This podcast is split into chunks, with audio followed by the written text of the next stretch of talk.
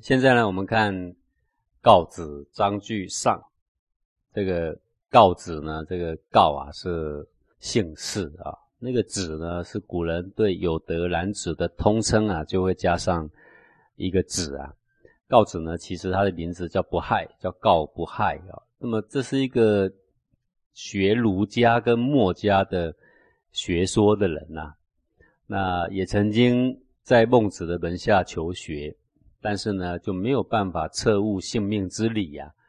那这个人口才又非常好啊，那么最后呢，也自成一家之言。但是呢，学术呢漏洞百出。呃，不过呢，这种左道旁门所说的理论呢，反而比较容易被众生所接受啊。啊，这个他特别提倡的就是说，人性呢无分善或不善。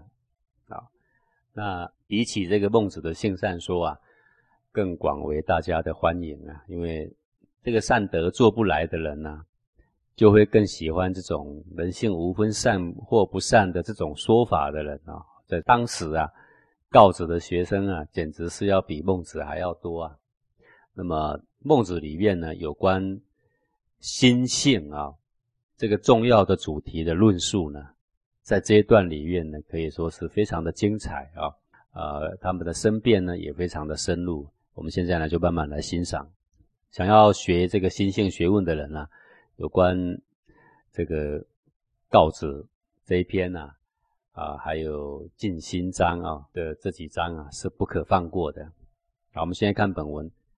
告子曰：“性由其流也呀，义由悲圈也。”以人性为仁义，有以其柳为鳖圈啊！这是告子的学说的主论之一啊。说这个本性啊，就像杞柳一样，杞柳是一种植物啦，杨柳科的植物啊。然后它的枝条非常的柔软，把皮去掉之后晒干了，它就可以来编织一些器物啊，可以把它编成这个鳖圈呐啊，义由鳖圈也。那么义呢，就像鳖圈一样，这个鳖。是那种盘子啊、盆子啊那种状态的啊，叫做杯。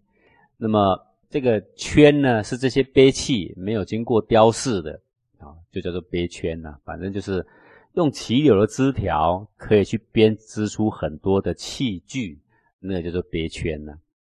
以人性为仁义，有以奇柳为杯圈。那么这个比喻呢，很容易懂。他说。以人性来行仁义啊，就像拿着杞柳来编杯圈是一样的意思的。那把这个杞柳拿来弯曲烤一烤啊，切一切，琢磨琢磨啊，啊，然后强力的把它弯曲之后啊，就能够做出杯圈了。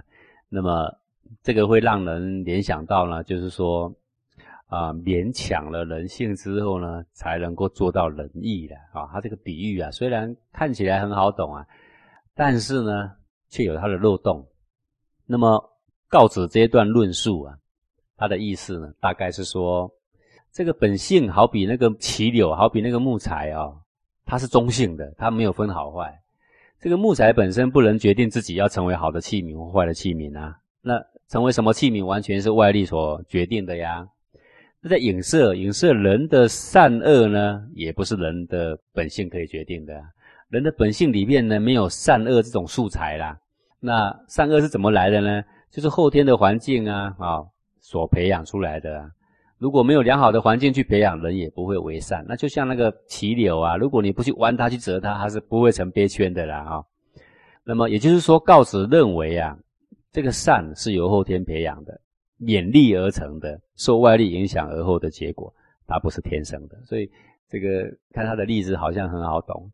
但是很好懂之后呢，就要跟本性相违背了啊。孟子曰：“子人顺其柳之性而以为鳖圈乎？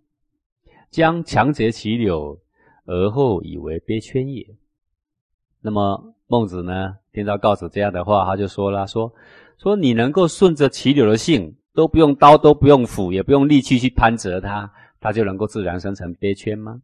还是你必须要动刀、动斧、动到力气？”去勉强的去把它做出杯圈来呢？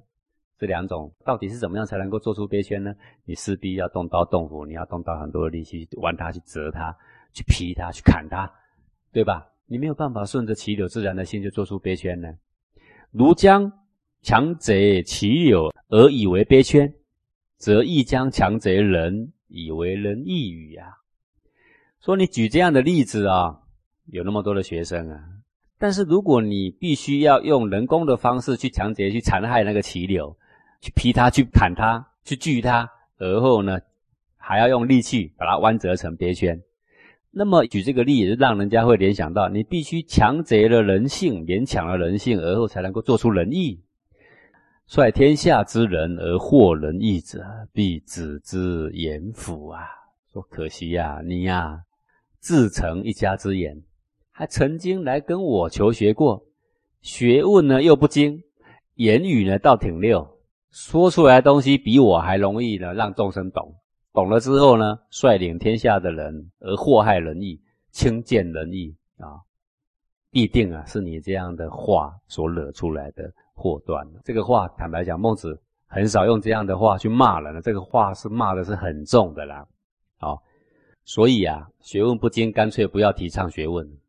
学问如果不能到根本，提倡一些东西让人听起来好像很能懂，很容易学，结果一学都是错的，这个祸患大不大？你说这有什么祸患呢？大家互相尊重就行了吗？这不能互相尊重的。为什么？因为听告子之言，就会让人误以为仁义是性外之物。既然是误以为人性是勉强造作而来的性外之物，那么最后就必为人们所轻贱。那么，当唾弃了仁义之后呢？这个社会就跟都市丛林差不多，人的心性就跟畜生差不多了啊！只有你争我夺而已啦。那孟子的言外之意是什么呢？他的言外之意就是说，仁义是性中之物啊，那种生成长养的德叫做仁呢，那种依序先后大小的次序去造化去长养，那个呢叫做义呀。本性里面的造化呢，本来就存着这一份的至善存在呀，本来就存着这个仁义呀。你看本性的造化，总是希望你往更好的方向去生成长养。它的造化总是按照先后的次序，不落等而进的，啊，迎科而后进的，这个就是本性中的仁义呀。所以说，最完美的仁义呀，它早就存在本性中，仁义不是另外去捏造的啊。这是很多很多人的误会，而这个误会呢，就跟告子这种误会是一样的，以至于到现在呢，还有多少人认为仁义呢是性外之物啊？这些疑惑真是无穷啊。所以说，率天下之人而获仁义者啊。就是像这样的言论呐，不能不小心的呀。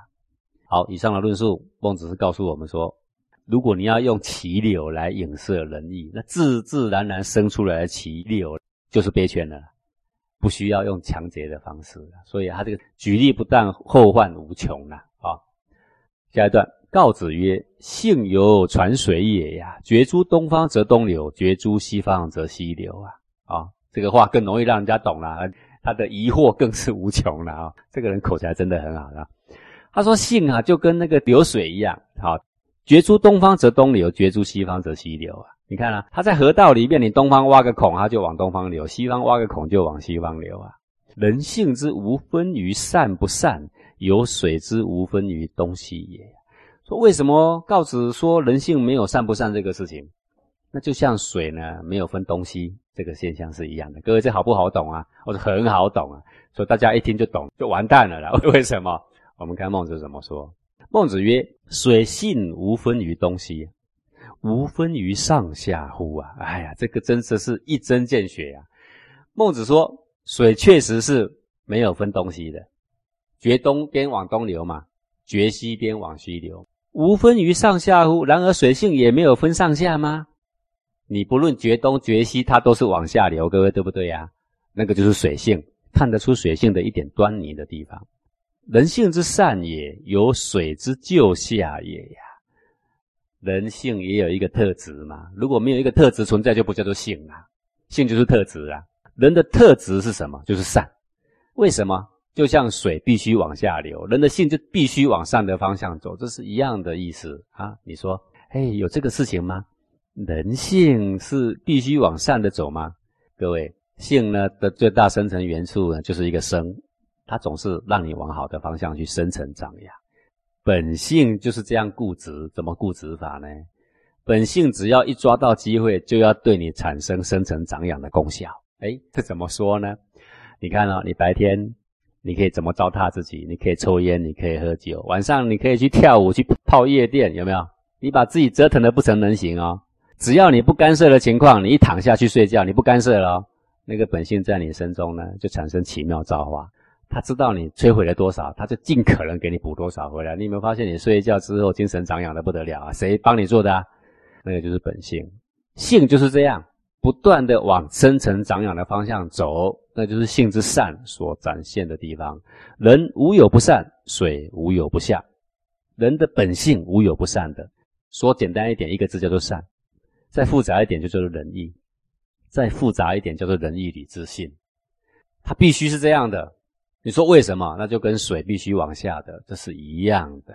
好，啊，孟子的意思是说，仁义这个善德是性中造化自然的美德，而仁义行于外，也只是效法那个美德而已呀。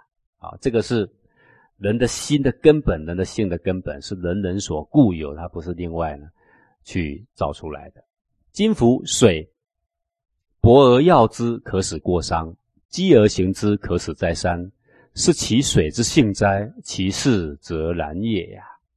就像这个水吧，我说水必须往下流，你偏偏提出反对的意见，说水我一样可以让它往上游。当然是真的，薄是拍打，你拍打它的时候，它会跳跃起来，它不往下，它跳出来高度还可以高过你的额头，伤就是额头。积而行之，可使再山。当你逆推它的时候，它还可以继续往上走，还可以爬上山坡，是其水之性哉？但是这个现象呢，是水的性吗？不是水的性，其势则然也，是外力的势力介入所产生的。你会发现，当你这个势力介入，你的势力拿开的时候，一有机会，那个水呢，还是立刻要往下流的。那个才是水性所展现的地方。你不管它往东流还是往西流。你听起来很好懂，但是你举例不当，水性永远往下。人之可使为不善，其性亦犹是也。所以你说人到底应该性善还是性不善？那你说是性善，那为什么那么多人做不善？人之所以会做不善，其性亦由是也。那么他的性虽然是善的，可是，一样可以由外力的介入而干扰他，而迫使他、利诱他，而产生了反向的效果，而去为恶。那么虽然外力一时会扰乱了性呢，但是一有机会，你依然看得见他的善。就是一个人，纵然再多的污染，再多的执着，再怎么样的恶劣啊，你依然可以在有一个狭缝中看到他本质的善。比如说，一个人对别人很坏很坏，很凶很凶，很防备很防备，他对他的小孩就非常的温柔。啊，你可以看到这一线的善，或他对他的父母却很温柔，对他的好朋友很忠心耿耿。你还是依然会看到这一丝丝的善，它还是会存在。就是再怎么坏，你会在很多他的那个束缚、他的执着、他的防备全拿下的那一刹那，你依然会看到呢那个善，它还在啊。再坏的人，你还是看得到那个善啊。那么这段话里面呢，告子呢举了一个令人很容易懂的东西，就是说水无分于东西呀，决东流就往东流，决西就往西流。有一句话是骂人的，叫做什么东西？有没有？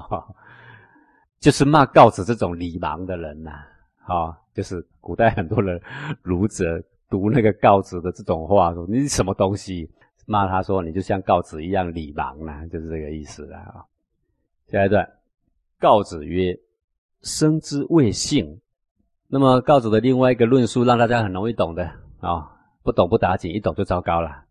他说：“生之谓性。”他说：“所有能够生的，就是性的所在。那么这暗喻着什么呢？你说看这个是很有道理呀。各位，你记得我曾经讲过吗？性这个字的最大组成就是什么？就那个生啊。告诉没错啊。他说那个生生不息、生成长养，这个就是性啊。好，只要能够生，就是性的所在。好，这个话呢不能讲一半。生是对呀。各位，性这个造字，生是组成元素之一。可是另外一个组成元素是什么？旁边还有一个直心，不是吗？不能只讲生，如果只讲生就是性，那所有不管偷盗抢，只要能够维护我的生的，都叫做性。他这个话暗喻着人性跟善恶无关，只是能够生就行了。那么这将会让人沦落到跟畜生一般的那种竞争，好，毫无气节可言所以用字极为重要啊。那个用字定义只要一错了，那么所有的学问呢都要沦落了。孟子曰：“生之谓性也，犹白之谓白羽。”各位，孟子实在是很无奈呢。怎样无奈呢？告子曾经跟他求学过，结果呢学无所成，然后呢出去这边学那边学，凑成一家之言，就是告子。学完了之后，他自以为是大师，回来找孟子辩论。孟子还要跟一个学未熟的一个学生啊，这边凑那边凑的左道旁门，还曾经是自己的弟子啊，来跟他纠正。纠正他又不听，为什么？因为告子自认为是这个一派之长了，你知道吗？啊，实在是很可悲的事情。但是还是不能不说了。孟子说：“生之谓性也。”你说生就是性，那就像说白之谓白呀。说任何东西只要是白，嗯，他们都没差异了。你说生就是性，只要能够生，那就没差异了。那就好像说只要是白，那他们之间就没差异了。告子怎么回答？曰：“然。”说是啊。白羽之白也，由白雪之白；白雪之白，由白羽之白羽呀。那孟子就继续说啦。说，那你所说的白羽的白跟白雪的白就一样了？那白雪的白跟白玉的白还是一样咯？啊，这什么意思啊？各位，这个意思呢，就是说，你既然说所有的白其性就是一样，可是羽毛的性是轻的，雪的性呢是冰的，玉的性呢是坚固的。虽然同样是白，但是请问你，它的性真的一样吗？你只看到白这个白，你忘了其他有很多不一样吗？然后你因为白就说他们都是一样吗？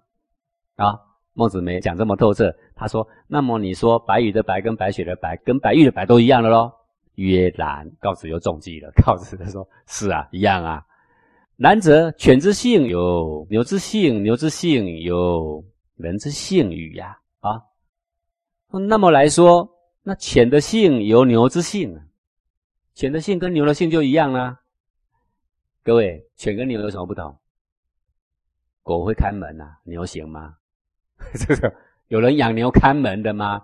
那你总要找小偷了。那个牛看到那个人来是不会叫的。啊，牛的性跟人的性一样吗？跟你的性一样吗？那如果一样，我以后叫你牛算了，对吧？各位，孟子为什么这样子？来跟他申辩，你看，犬跟牛跟人都有生，不是吗？都会生啊。那你说生就是性，那活着就是性呢？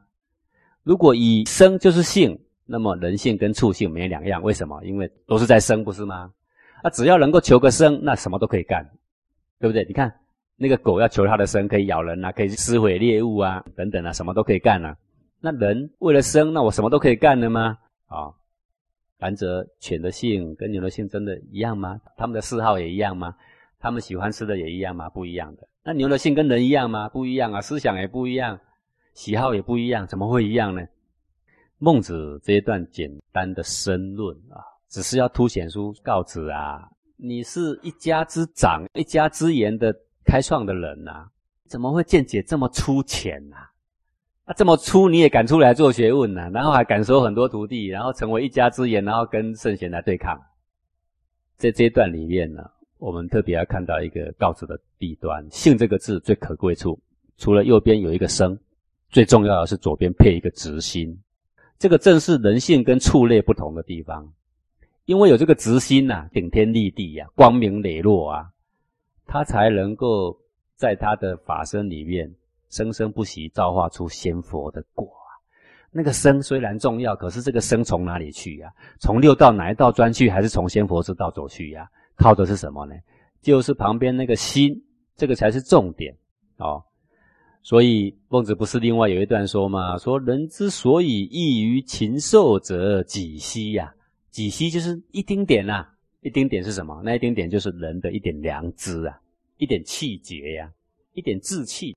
不是只能生呢，只要求生的话，各位现在你看，现在我们的社会毫无道德，大家不断的竞争，不就是为了什么？为了一个生吗？能够生就是见性了吗？不是啊，很多的生是泯灭了性之后换来的，不能只有生，往心佛的方向走，不是只有生，还有一个直心啊。所以从这里你就可以知道说，哎，左道旁门呢，学术啊，真是非常非常的粗浅。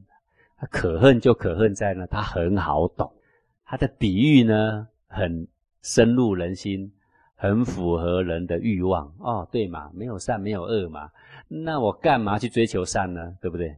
他都不知道，只有一个生不行，旁边呢还要有一个直心。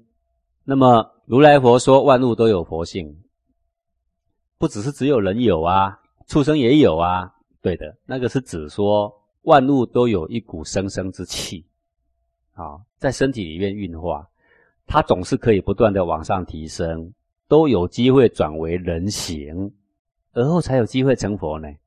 不是万物都能够直接成佛呢。如来佛虽然说万物都有佛性，但是。